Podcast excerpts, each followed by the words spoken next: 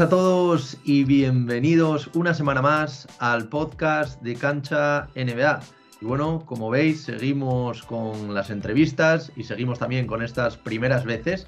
Y hoy tenemos a un invitado muy, muy especial, como es Enrique García. Enrique, ¿qué tal? ¿Cómo estás? Muy buenas, pues eh, sí, aquí ya, por fin, después de tanto tiempo ¿no? que, que lo llevamos hablando, por fin hemos conseguido, hemos conseguido cuadrarlo. Sí, la verdad que eso es lo que tú comentas. Llevamos bastante tiempo, eh, porque quería que te pasaras por aquí a hablar de, de tus Dallas Mavericks, como no. Y hombre, ahora con, con la salida de, de, este libro, de tu nuevo libro sobre, sobre Dirk Nowitzki, yo creo que, que, era, era el momento oportuno, ¿no? Para también hablar un poco no solo de estos maps, sino también un poquito de Dirk y de lo que han sido a, a lo largo de, de, los últimos años. Eh, pero antes de nada, eh, como suelo hacer con, con, todos los invitados que os pasáis eh, por aquí, pues por primera vez por el podcast de Cancha NBA, me gustaría que nos contases muchos de, del mundo NBA, ya te conocemos, sobre todo aquí en España, eh, un poco por ser también un poco esta voz ¿no? de, los Dallas Mavericks dentro de, de, Twitter NBA. También escribiste para, durante, durante un tiempo para, para, su página, contenidos en español. Pero háblanos un poco eh, quién es este periodista palentino que todo el mundo conoce como Quique García. Pues eh, como tú dices, eh, periodista, eh, por, para bien y para desgracia también, ¿no? De, de Palencia, toda la vida de aquí. Y, y, bueno, lo curioso es eso, de, de Palencia y, y, y, escribiendo desde aquí para, para, la, para la NBA, para los Dallas Mavericks y, escribiendo un libro sobre un alemán, ¿no? Lo, las cosas que tiene la vida. Ahora, bueno, tú decías un poco voz de, de la franquicia, pero no sé si, si, si, eso es bueno o malo. Sí que llevo muchos años hablando de los Dallas Mavericks y ahora, pues eh, bueno, eh, gozamos un momento de, mucha popularidad de, del equipo, sobre todo aquí en España, pero a nivel general también. Y, bueno, para bien o para mal, como te digo, ahí, ahí estamos al, al pie de, del cañón. Pero bueno, sobre todo soy alguien que le gusta mucho escribir, que le gusta mucho la NBA y que, bueno, como los que me seguirán por Twitter ya saben más o menos mi sentido del humor también como, como es. Sí, bueno, aparte de todo esto, también has colaborado con Gigantes del Básquet, con NBA Fan Club, Kianzona, Planeta NBA. También tienes, eh, muy interesante, me gustaría que nos contaras así rápidamente el tema, de, el tema del podcast, el tema de, de cómo, cómo, lo haces, cómo va un poquito eh, todo esto, porque sí que me parece un, un, tema interesante que no se ve tan, tan a menudo en creadores de contenido, pero sí que, he estado investigando y me parece un tema bastante interesante. Sí, bueno, ah, desde hace un, un, par de años ahí durante el confinamiento decidí mm, lanzarme a la aventura del Patreon, de, de autofinanciar todo un poquito, ¿no? Dentro de todo eso, aparte de los contenidos en escrito, eh, yo ya venía haciendo el podcast de Pasión NBA anteriormente. En principio no, no era yo el que lo dirigía y, y demás, pero eh, bueno, al final terminé heredándolo de Adrián Carmena, el, que me invitó en su, en su día fue David Uña junto a, junto a Andrés Monge, ¿no? que ahora el tío está disparado en la televisión. Y, y bueno, nos quedamos con ello. Eh, ahora, hasta ahora estaba haciendo el podcast también con, con Sergi Concha, que está en Dazón, y con Álvaro Cartero, que está en... Eh, eh, se me acaba de ir el nombre, pero bueno, estaba antes en, en Palco 23 y ahora está en, en, una página web de, de, de, de, negocio y NBA también, que bueno, eh, con Mark Merchant, ¿no? que es el, el jefe. Y mmm, luego cuando me acuerde lo diré, ¿eh? para no quedar mal. Vale, vale. Y, y, para esta temporada pues vamos a, a retomar el, el, podcast, a ver si podemos ya desde este fin de semana. Eh, intentaré contar con ellos dos también, pero bueno, su, sus trabajos ya les están ocupando bastante, por suerte, ¿no? Están, estamos todos despegando un poquito y, y contaré con la ayuda de, de, Sergio Rabinal, que igual también le cuenta, uh -huh. le, le, interesa, o sea, que le, le, suena a la gente, ¿no? Sí. Para, pues, para intentar despegar esta temporada con Pasión NBA. Y bueno, yo creo que, lo que nos preguntamos un poco todos los, los, que te conocen menos y te están conociendo ahora es cómo no tan eh, como un palentino se aficiona a la NBA, que eso, eso hay mucho seguro, sino cómo se aficiona de tal manera eh, a una franquicia como son los, los Dallas Mavericks, cómo acaba escribiendo para ellos, cómo, cómo, fue un poquito, cómo fue un poquito todo esto, este proceso. Antes de nada, Álvaro está escribiendo para tu, Playbook, ¿vale? vale. Había que decirlo, Álvaro Carretero ahí en, tu Playbook, hablando del negocio del, deporte. Pues eh, un poco por, como suelen pasar estas cosas, por casualidad, eh, viendo highlights. Eh, yo a la, NBA, digamos que podríamos contar con que me aficionó con la llegada de Pau Gasol, como nos pasó a muchos, me imagino. Pero claro, lo seguías de aquella manera, viendo em, el programa que, quedaba en el mediodía en el Canal Plus en abierto, con los highlights de, la NBA, con las eh, cinco mejores jugadas de la noche. Luego por las mañanas, los sábados también por la mañana daban otro programa, em, ahora mismo no me acuerdo cómo se llamaba, pero también era mitiquísimo, también con, con un poco de reportajes y los, los highlights y tal y viendo resultados en, el teletexto. Eh, y veía las, las, crónicas y tal, porque no tenía internet en casa. Y de casualidad, en, casa de un amigo, pues una vez vi a un, tal Dirk que en aquella época se había rapado el pelo y bueno, decían que había perdido los poderes como Sansón porque se había rapado el pelo y, que estaba peor esa temporada y me llamó la atención. A partir de ahí me fui interesando un poco más y cuando yo me engancho más es a partir de una serie de playoffs entre Dallas Mavericks y Sacramento Kings en el que puedo ver de casualidad un buen trozo de uno de los partidos, que creo recordar que fue a dos prórrogas o algo parecido. Estaba Nick Van, Van Exel en, los Dallas Mavericks.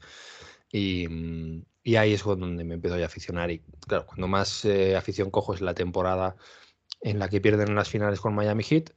Ahí también eh, siguiéndolo de aquella manera, ¿no? Porque eh, empezaba a tener internet, pero no es como ahora, no tenía tarifa plana, eh, tenía solo por las tardes de 4 a, de la tarde hasta las 12 de la noche, ¿no? Y bueno, pues iba al instituto, no se podía hacer de todo, pero a través de un foro que es, era ISNBA Fans, pues a partir de ahí como contando con la gente, porque antes no existía Twitter y en el foro ACB era un poco eh, agresivo para mí, eh, pues eh, yo empecé a, seguirlo a través de NBA Fans y luego pues ya con todas las facilidades que llegaron más adelante, primero con enlaces piratas, como yo creo que casi todo el mundo, em, bajándote los partidos de, del emule y, tal, y luego ya pues cuando llegó a mi vida el League Pass, pues pues fue el boom de, todo esto.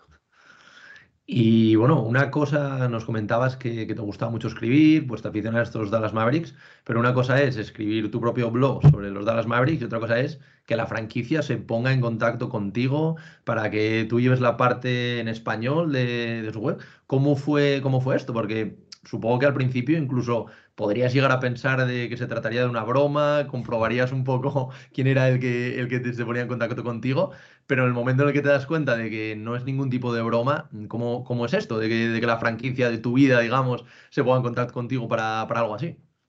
Sí, lo tuve que googlear. Eh, googleé a la persona que, que, me estaba escribiendo, me fijé bien, a ver, ponía así arroba Dallas Mavericks y tal, y, y sí, resulta que era cierto. Fue, pues, pues por también, por como te decía antes, básicamente pura casualidad, como se dan muchas cosas en, la vida. Yo empecé a escribir en el, en el blog, o mm, abrí el blog, eh, pues precisamente por eso, porque en el foro este de NBA Fans eh, me gustaba coger las noticias del Dallas Morning News y traducirlas y comentarlas y, tal.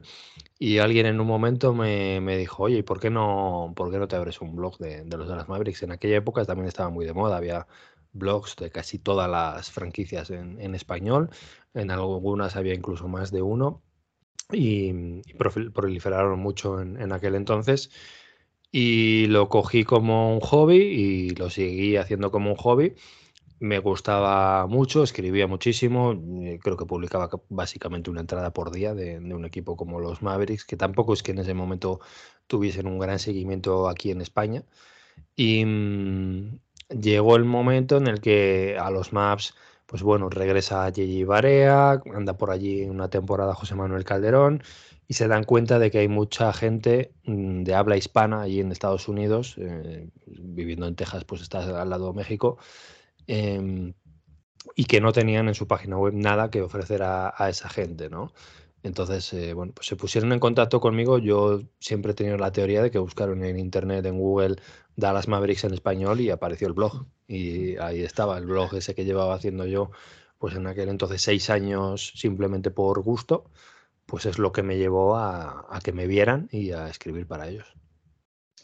Y pasamos un poco de, esta sorpresa de escribir con ellos, estar con ellos ya con, la franquicia, eh, pero pasamos a otro paso ya más adelante, que es el hecho de escribir un libro, ¿no? Al final un, gran paso, porque es lo que, lo que tú siempre dices, que te gusta muchísimo escribir, sobre todo de los Dallas Mavericks. Yo creo que si había alguien que tenía que escribir sobre Dirk Nowitzki en español, seguramente tuvieras que ser tú. Pero, pero ¿cómo surge esto? ¿Cómo, ¿Cómo surge este proyecto? Porque una cosa es oye, me gusta mucho Dirk Nowitzki, eh, quiero escribir sobre su carrera, pero otra cosa es ponerte a escribir un libro que, sí que es verdad que hay mucho contenido, hay mucha historia, pero bueno, también supongo que habrás tenido que buscar en fuentes incluso en hmm. Alemania, entiendo, ¿no? Sí, sí, la idea bueno, va surgiendo a lo largo ya de los últimos años de la, carrera de Dirk, cuando ves que todo va llegando al, final y, tiene, hay un montón de historias que, Em, yo veía que la gente joven, sobre todo los que llegaban a los maps eh, a través de Luka Doncic, pues no sabían eh, de Dirk Nowitzki, muchas cosas de las que escribo en el libro, todo lo que pasó con su prometida, las historias de su, de su mentor, de Holger, un poco cómo llega él a Dallas, como la importancia que tienen los Nelson en todo eso pues todo eso la gente no lo sabía. La gente sabe que Novisky es una figura enorme en el mundo del baloncesto, probablemente el mejor jugador europeo en, la historia de la NBA, pero, pero bueno, mm, yo me daba cuenta que, no había tanta profundidad ¿no? en, el, conocimiento y me parecía que era una historia muy interesante la que tenía detrás. Esto más o menos lo tenía en la cabeza, mm, pero llegó un momento que también, vuelvo a decir, de pura casualidad, me decidieron entrevistar en una televisión local, aquí en Televisión Valencia, precisamente porque escribía para los Dallas Mavericks y bueno, pues aquí en Valencia pasan cosas interesantes, pero tampoco, tampoco en tantas, ¿no? Entonces debe ser algo interesante que, que uno de Valencia escriba para los Maps y me hicieron una entrevista y en la entrevista yo mencionaba algo de que bueno que tenía algún proyecto en la cabeza para, para el futuro de, de Dick Nowitzki y esto Mm, en mitad de la madrugada le da a Gonzalo Vázquez por ponerse el vídeo, lo ve y me escribe. Me dice, oye, ¿no será un libro lo que tienes en, la cabeza? Pues sí, tengo ahí una idea tal y cual. Y fue él el que me puso en contacto con su editor, con Juan Carlos Rentero, con JC Ediciones, y a partir de ahí pues lo pusimos en marcha. Esto fue en el 18, ha salido el libro en el 22, así que pues ahí está el, el tiempo que hemos tardado en sacarlo. Y en cuanto un poco a pues un poco todo el recopilado de datos, eh, informarte bien, pues es lo que tú dices, al final escribir un libro no es la típica historia que todo el mundo conoce de Dirk Nowitzki, sino es un poco, un poco más allá, lo que tú comentas, también un poco la relación, eh, como tú decías, con, con, Holger también, que es, que es muy interesante. Eh, ¿cómo, ¿cómo, es todo esto? ¿Tuviste que acudir también, no sé si, si sabes alemán, si tuviste que aprender alemán por el camino, pero, pero ¿cómo, cómo, cómo fue todo esto? Porque sí que es verdad que hay bastante documentación, pero es complicado y sobre todo en español encontrarlo. Sí, el, a ver, yo tenía un montón de ideas. Yo más o menos cuando me puse y dije, a ver, quiero que los capítulos sean estos, además quería que fueran 41 exactamente, con un prólogo y un epílogo, pero 41 por hacer la gracia. Y digo, hay 41 historias y al final sí que me salieron casi 50, tuve que, descartar algunas. Y claro, una cosa es que tú te acuerdes de la historia y otra cosa es que para escribirlo bien tienes que eh, buscar las fuentes, documentarlo. O sea, de lo que he escrito en, el libro, nada, lo he escrito de, memoria. O sea, eh, ah, pues vamos, hay cosas que sí que te acuerdas, ¿no? Pero lo que es, em, digamos, más eh, importante es que esté todo bien documentado. Y, mm, por eso, pues sí, al, final lo que haces es un proceso de recopilación de, de datos, de recopilación de enlaces, de entrevistas, pues eh, me habré leído, no sé si, creo que no te exagero, si un centenar de, entrevistas de, de Novisky para, para hacer este libro, no solo de él, también artículos sobre la historia oral de cómo le draftearon, las historias que contaba Donnie Nelson. Pues hay muchas horas ahí, muchos folios también impresos y con eh, subrayadores eh, gastados también que, que, se han dedicado a eso. Y dentro de eso sí que hay muchas cosas que vienen en, eh, que, tuve que leer en, alemán con, con ayuda del traductor y, de alguien más por ahí, pero sobre todo la parte en alemán, la del Bild y, estos periódicos alemanes, es la parte más, em, por así decirlo, truculenta, la parte de lo que decía antes de su, de su prometida, la que detiene la policía, un poco también de, de su vida más privada con su, con su mujer, con sus hijos, etcétera, porque eh, es verdad que Dirk sí que daba entrevistas muchas en alemán todos los veranos cuando iba a la selección y tal, pero eh, está muy americanizado, em, sobre todo desde el principio. Quizás las entrevistas más importantes para Alemania las daba al principio de su carrera, cuando era más Em, más joven, pero luego las más importantes las ha dado en Estados Unidos y están en inglés. Y las que daba en verano pues eran un poco más personales, más para hablar con, cuando iba con la selección, etcétera. Entonces, por eso las que han sido en alemán es más de la vida personal de Novisky y de la vida profesional de Novisky está casi todo el 90% en inglés. Y bueno, sin, sin, entrar tampoco muchísimo en el contenido, para que la gente también le quede esas ganas de, leerlo, pero sí que me gustaría preguntarte por, por, algunas de las figuras clave dentro de su vida que tú recorres pues, a lo largo del libro. Y yo creo que, la primera es clara, ¿no? La primera es la de ese personaje que, es Holger, que la verdad que a lo largo del libro también ves como, como su evolución, ¿no? Que, incluso a mí me sorprendió muchísimo lo de que no había cobrado ni un solo euro, de, simplemente le pagaba un poco como, como las dietas, de hecho estuvo incluso en, en calabozos por, por eso, porque nadie se lo creía. Eh, háblanos un poquito de, cómo esta figura y la importancia, que yo creo que es un gran desconocido. La gente que, le gusta a Novitsky a lo mejor sí que oyeron hablar de, esta figura un poco, un poco largo, pero no, no saben de él. ¿Cómo, ¿Quién es este, este tipo que apareció en la vida de Novitsky para, por supuesto, cambiársela? Pues es un, sobre todo yo creo que es un romántico del baloncesto. Es una mezcla de hippie, alternativo, científico tiene un poco de todo.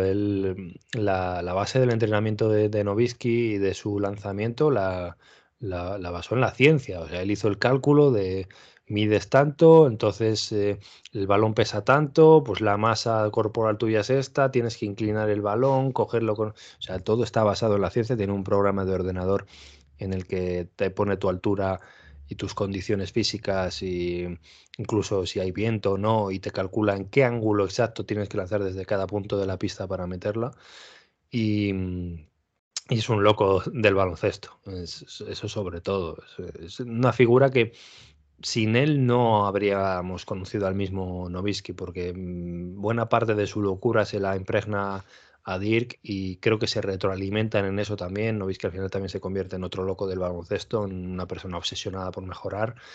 Y, y, en buena parte se lo, se lo da ¿eh? el, Holger. Eh, es que es alguien que, que nace justo después de, terminar la Segunda Guerra Mundial, en, crece en una Alemania devastada, eh, empieza a jugar a baloncesto con, con los soldados estadounidenses, eh, tiene el, profesor que le enseña a él a jugar a baloncesto es alguien que está en contacto directamente con James, Naismith, ¿no? O sea que bebe directamente casi del, creador del, baloncesto y luego pues llega a ser capitán del equipo alemán en, los Juegos Olímpicos. O sea, es alguien que tú lees su vida y, casi no, no, sabes qué le ha faltado, ¿no? ¿Qué, le falta? Ahora últimamente salía que había entrenado con Wembayama también y entrenó hace unos veranos con, con Janis y con Porzingis, o sea, es una persona muy especial, o sea, se, puede decir eso de mucha gente, ¿no? Pero cuando lees su historia y cuando te empapas de, ella y, ves todo lo que ha hecho y cómo piensa y cómo habla, a mí me resulta un tío que es totalmente fascinante. Y bueno, otras, otras figuras también que, bueno, que son muy importantes dentro de, dentro de la vida de, Dirk eh, son las de, por supuesto, las de los Nelson, ¿no? De Don Nelson. Donnie Nelson, que son un poco los que también le traen a la franquicia, luego evidentemente Mark Cuban, pero creo que, que esto quizás para algunos es más desconocido, el tema de, de los Nelson, ¿Cómo fue un poquito? Porque al principio todo el mundo, mucha gente piensa que, todo fue un paseo de rosas para Dirk Nowitzki, mm. pero ni mucho menos, sobre todo desde, desde su año rookie, luego también lo que comentabas tú antes, las finales de 2006, que fueron, eh, la verdad que le dejaron bastante, bastante tocado, eh, después sobre todo de ir, de ir dos en esas finales. Eh, ¿Cómo fue la figura de, los Nelson dentro de, su vida y, cuán cruciales fueron ellos para, para el desarrollo futuro y que al final en 2011 mm. acabara proclamándose campeón? Pues fueron muy básicos. Eh, primero porque eh, Donnie Nelson es em, quien, a ver, no le descubre porque Novisky ya era conocido en categorías inferiores en, Europa y con la selección alemana pues eh, llamaba mucho la atención y pues andaban de detrás de equipos como el Barcelona, como la Benetton, eh, algún equipo que otro más, el Alba Berlín, etcétera. Pero el que le mm, abre la dimensión en la NBA es Donny Nelson. Em, Donny Nelson es alguien que ha sido muy importante en la llegada del baloncesto europeo a Estados Unidos. Em, en la apertura en general también para, el resto del mundo. Es el quien draftea al primer chino, ¿no? A Wang Zizi también. Y bueno, pues fue una cagada, ¿no? Porque no, llegó tampoco muy lejos. Pero bueno, ahí tenía esas ideas. Em, era alguien que se abrió hueco aquí en Europa eh, porque se hizo amigo de, de Sarunas Marchiulonis en, en, Lituania. O sea, fue entrenador asistente, si no recuerdo mal, en, los Juegos Olímpicos de Barcelona, de la selección de, de Lituania. Eh, todo esto Donny el hijo, ¿no? El, joven, en teoría. Em, con lo cual, eh, llevarle a, la NBA se convirtió en su misión y lo consiguió. Yo creo que no, vamos, no veis que habría llegado igualmente a la NBA porque ya una vez que despunta en el, en el Nike Hoop Summit, ahí ya llama la atención de muchos. Eh, Rick Pitino le quería draftear para los Boston Celtics en el pick 10, o sea, sería exagerar decir que sin él no habría llegado a la NBA, pero, pero fue muy importante en ello y que confiaba en él. Y Don Nelson lo mismo, Don Nelson, eh, ahora que eh, hablamos tanto de jugar con cinco pequeños, todos abiertos, etcétera, Don Nelson eso en los 90 e incluso en los 80 con los Milwaukee Bucks ya lo hacía. Y en los 90 con los Golden State Warriors de Mitch Richmond y, compañía, pues también lo hacía ya. Encontrarse con alguien tan abierto de miras, yo creo que le ayudó mucho a Novisky porque si se llega a encontrar un Larry Brown, por ejemplo, que le hace jugar en el poste y ser un pivot, no le habrían comprendido. A lo mejor habríamos tenido un Darko Milicic. Y Don Nelson no le obligó a eso, le ponía de alero, le dejaba votar, le dejaba lanzar de fuera y, creo que es el que le permitió que fuese eh, pues eso, la, la dimensión que, llegó a alcanzar como jugador. Curiosamente, los dos Nelson ahora están peleados con, con los Dallas Mavericks, cada uno por una cosa. Don Nelson, el padre, ya dejó todo por zanjado, pero salió fatal. Y Donny Nelson, el hijo, veremos si no termina en los, en los juzgados también. Pero, pero bueno, como figuras importantes en la carrera de Novisky están entre las más importantes. Y luego mm, también me llama la atención que en el libro destacas no solo esas figuras importantes que iban de la mano de Dirk Nowitzki para que triunfase, sino también un poco el contrario, ¿no? Esta, esta serie de villanos que, que denominas, que bueno, eh, pues estamos hablando desde Garnett, O'Neill, Dwayne Wade, que quizás sea ese mayor villano, ¿no? Sobre todo desde las finales de 2006, luego esa revancha eh, unos años después en 2011. Eh, ¿tú, ¿tú, crees también que, que, Wade fue ese gran villano que, bueno, eh, luego él a la hora de retirarse lo dijo, que también, que luego cuando se encontraron en, el último All-Star, que entre ellos un poco pues habían, habían ido compitiendo y habían hecho que, que el otro fuera mejor? Eh, pero háblanos, háblanos un poco de esto también. Lo primero, ¿cómo surge la idea de meter estos, estas cosas, estos capítulos con, con diferentes villanos que, que, él fue teniendo a lo largo de la carrera? ¿Y quién fue para ti el, el que más le impulsó a ese anillo de 2011? Sí, a ver, la idea es, mm, bueno, el, libro es, mm, lo que trato de dar es un contexto sobre la historia de Novisky, ¿no? Entonces, por eso hay figuras como Donny Donny Nelson, hay un capítulo de Jason Terry, hay otro de su relación con Steve Nash, otro de Mark Cuban. Y cuando yo analizaba cómo se formó Novisky como jugador, no te puedes dejar a quién tenía enfrente, con quién peleaba cada noche, quiénes eran sus rivales. Y me hacía gracia, pues, que fueran los villanos de, la historia, ¿no? Pero él mismo decía que había aprendido algo de todos ellos, que todos los grandes rivales que había tenido había aprendido algo. Y en uno de los capítulos, lo, digo también, de, Kevin Garnett, eh, pues a ser tenaz, de Tim Duncan a estar callado y trabajar en silencio, o sea, cada uno, de cada uno de ellos había cogido una cosa. Y mm, empiezo por el de Shaquille O'Neal, porque al principio también es eh, quizás el, primero con el que se encuentra y que más le hace sufrir, pero Shaquille O'Neal también, en una época en la que se metían mucho con Novisky por llamarle blando y demás, fue de los primeros que realmente le, protegió y le, defendió. Em, también hay quien me decía que había, tenía que haber metido a Pau Gasol. Pau Gasol es un poco más en, en dinámica FIBA, ¿no? Cuando más se encontraron, eh, porque en la NBA, mm, igual queda feo que lo diga, pero Novisky dominó a Pau Gasol en, en, playoffs cuando se encontró con él, es un 8-0 favorable a Novisky. Y Wade es el gran villano, em, porque no solo pierde con él las finales del 2006, las pierde de aquella manera, con la polémica. Después Wade sale diciendo que si perdieron fue porque Novisky no fue un buen líder. Eh, luego responde Novisky. Básicamente se llevaron mal durante 10 años. Y, y a Novisky em, podía tener un rival en la pista, pero, pero es raro que a alguien le caiga mal. Y Wade le caía mal. O sea, no podía ni verle. En los All-Stars ni se saludaban, ni se miraban. A Wade le caía mal. Y bueno, luego con el tiempo ya pues te haces mayor, ¿no? Y se van olvidando las cosas y, y terminaron reconciliándose.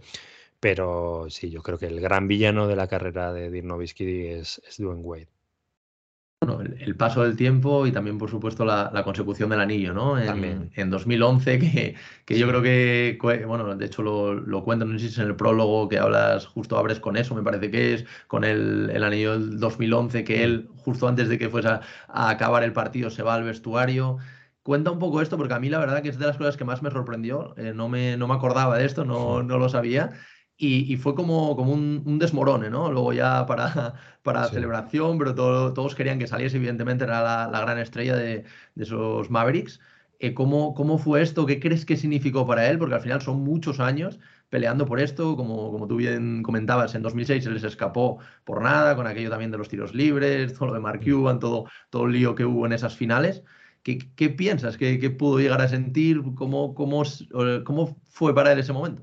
A ver, además de una gran alegría, ¿no? Como ser campeón de la NBA, tuvo que ser un alivio enorme, porque en esas alturas ya eran 12 años en la NBA, em, con el fracaso del 2006, pero no solo eso, seguido del fracaso del 2007, mejor balance de la NBA, MVP de la liga y te vas a casa en primera ronda, además de forma humillante. Luego temporadas em, en las que eras un equipo irrelevante, eh, entre medias eh, detienen a tu prometida, eh, detienen a tu, a tu mentor, a Holger, la gente te llama hablando, em, te pasa de todo, entonces yo creo que ahí se le vino todo encima. Em, cuando se clasificaron para los Juegos Olímpicos de, de Pekín en el 2008, él contaba que se puso a llorar en mitad de la pista y que le dio mucha vergüenza. Es alguien muy reservado y bueno, al final es alemán, ¿no? No puede. Son robots. No, puede mostrar sentimientos. Eso es, no puede mostrar sentimientos. Entonces lo que notó es que se le venía todo encima, pensaba que iba a ponerse a llorar a moco tendido en, la pista y no quería que le grabaran llorando. Y por eso, cuando se ven las imágenes del último partido, cuando quedan 10 segundos o así, la cámara le enfoca cómo salta la, la mesa de los cronometradores y se mete corriendo al vestuario y de hecho no ha terminado creo todavía el partido y ya hay cámaras del vestuario, o sea, de los túneles de vestuario que le graban cómo se va hacia el vestuario. el, hombre de, de, la NBA, Tim Frank, persiguiéndole por detrás, eh, mientras el resto celebraban. Y de hecho, cuando salen a entregar el trofeo de, campeón, Novisky no está ahí. A Novisky aparece después. Eh, le, buscan, le llaman y tal, y ya, bueno, cuando este se recompone aparece. Pero sí, en ese momento, fíjate que prefería estar en el banquillo, o sea, en el vestuario, él solo llorando con las dos personas que tenía alrededor que, estar celebrándolo. Sí, sin duda. De hecho, comentas también que incluso el fotógrafo del equipo decide no hacer fotos para dejarle un poco esa privacidad, ¿no? Que quizás estaba buscando ahí antes de, toda la celebración. Y, sí que te quería preguntar, porque creo que sé la respuesta, por lo menos a, día de hoy, pero bueno, para ti está claro que actualmente todavía pues falta, hay que hablar de Yanis, hay que hablar de Luca los próximos años, pero para ti actualmente sigue siendo el mejor europeo de la NBA, porque es verdad que ahora vivimos una época que sobre todo en el caso de Yanis, con sus dos MVPs, con el anillo, parece que hay muchos que, no sé, quieren este, este trono que lleva años en, en poder del alemán. Pero ¿cómo, ¿cómo, lo ves tú? También desde la perspectiva de haber analizado eh, toda su carrera, todos sus logros. Coméntanos un, un poco, a, día de hoy, cómo, cómo es tu sentir eh, sobre este tema. Sí, yo, a ver, yo creo que le sigo poniendo como el mejor europeo en, en la NBA. Está claro que yo no soy 100% objetivo en esto, ¿no? no soy neutral pero creo que todavía a Giannis le falta historia. Básicamente es lo único que le falta eh, también, porque dos MVPs, un anillo, un MVP de las finales, esta temporada mm, tiene pinta de que puede pelear su tercer MVP. Eh, veremos si se lleva algún anillo más. A poco que siga al ritmo al que va, cuando termine la carrera de Yanis va, a ser el mejor europeo de, la historia de la NBA. Y luego veremos a Luca, ¿no? Como viene por detrás. Tenemos a Jokic. Eh, veremos en, el futuro, aunque es ponerle de mucho peso ahora y, adelantarnos mucho, pero alguien que viene como buen Bayama. Pero bueno, de entrada, los tres que hay en la NBA, ahora mismo Yanis, Jokic y Luca, los tres tienen casos para poder pelearlo una vez que terminen sus carreras. Pero mientras tanto, yo creo que el, todo el, viaje que tiene Novisky también, el hecho de, aunque hablamos de españoles, o sea, de europeos en la NBA, pero el hecho también de, en el baloncesto FIBA haber hecho también varias medallas con, sus equipos eh, nacionales, ser MVP de dos torneos, pues bueno, a eso Luca tiene más que, que Jokic y que Yanis, ¿no? Pero también a Yanis yo creo que le pesa un, poquito. Pero, pero es eso. Yo creo que lo que falta para que Yanis sea el mejor europeo en la historia de la NBA es perspectiva y tiempo. Y, y si sigue así, pues a los que nos gusta Novisky no nos quedará otro remedio que hacer la reverencia y, dejar paso a lo evidente. Sí, pero bueno, al final también creo que no se valora lo suficiente, porque ahora es mucho más fácil, ¿no? Al final, mm. como europeo, llegar ahí, eh, sobre todo tú lo relatas eh, cuando, cuando llega como rookie, que era muchísimo más complicado, lo que tú decías, no eras estadounidense, te miraban, te trataban mm. diferente. Ahora, pues los últimos años, los MVPs ya son europeos, hay muchísimos europeos en la liga, entonces es diferente, ¿no? También un poco esto le, avala también a la, carrera, que era mucho más complicado. También le pasó en el caso de Gasol, cuando llegó, eh, tenía muchos más villanos, ¿no? Que ahora. Ahora mm. parece una liga mucho más amable para, para la gente fuera, porque cada día hay más. Sí, tiene pinta de que ahora es más fácil eh, por la globalización. Novisky, cuando llega a, a, Estados Unidos, el único canal en inglés que tenía en su casa en Alemania era la MTV y era sobre todo de, de música, ¿no? No tenía tampoco mucho para ver. Y ahora pues llegan los Luca, Yanis y compañía y ya saben hablar inglés y, y, están mucho más preparados. En ese sentido es, verdad que comparar épocas diferentes como todo es, es muy complicado, ¿no? Como cuando comparamos pues eso, Jordan con LeBron o con Kobe o con eh, Karim Abdul-Jabbar o con Bill Russell, pues es muy complicado comparar épocas diferentes. Pero sí, en, en ese momento cuando él llega a la NBA, pues no sabe ni pagar una factura, ni casi conducir.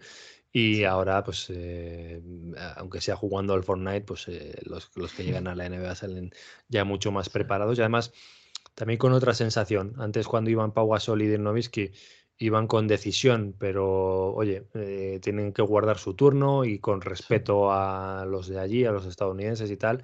Y ahora llegan los Giannis, Jokic y Luca y compañía y se comen el mundo y creo que lo hacen de una forma muy diferente a la que se hacía antes. Sí, sin duda. Oye, y Enrique, sí que para acabar, eh, me gustaría preguntarte un poco y rápidamente por los maps de, esta temporada, ¿no? Porque lo que tú decías, un equipo bastante de moda, sobre todo después de la llegada de, de Luka Doncic, no digamos ahora para, para el sector argentino después de la llegada del Facu, pero bueno, oye, buenas incorporaciones, sobre todo la, la de Christian Wood. Eh, ¿cómo, estás viendo al equipo esta temporada? Sí que es verdad que todavía tenemos una, muestra muy pequeña, pero ¿cómo, cómo lo estás viendo? Eh, ¿Qué esperas de cara a esta temporada? También si ves a Luca como ese primer año de, MVP, porque está, está jugando a un buen nivel, aunque bueno, eh, sobre todo el porcentaje de tres tiene, que, tiene que mejorar. También un poco lo de siempre con Luca, ¿no? El tema, el tema físico, que es lo que más quizás echa para atrás. Pero ¿cómo, cómo estás viendo a estos maps en general? Eh, porque ya la temporada pasada es complicada, es verdad. Sí, bueno, de momento tanteando. Yo creo que llegar a finales de conferencia como el año pasado va a ser difícil. Eh, pero bueno, al final va a estar todo en manos de Luca, como siempre. Así que si, si Luca llega bien a los playoffs, pues habrá posibilidades. Pero mm, le veo muy bien, le veo no al 100%, pero sí en comparación con las temporadas pasadas, empezando la temporada bien. Eh, pero creo que es insostenible que siga este ritmo mucho tiempo más. O sea, a lo mejor si, sigue jugando así con tanto volumen de carga en Navidad o en el All-Star está quemado ya y al final de la temporada hay que recogerle las, las cenizas.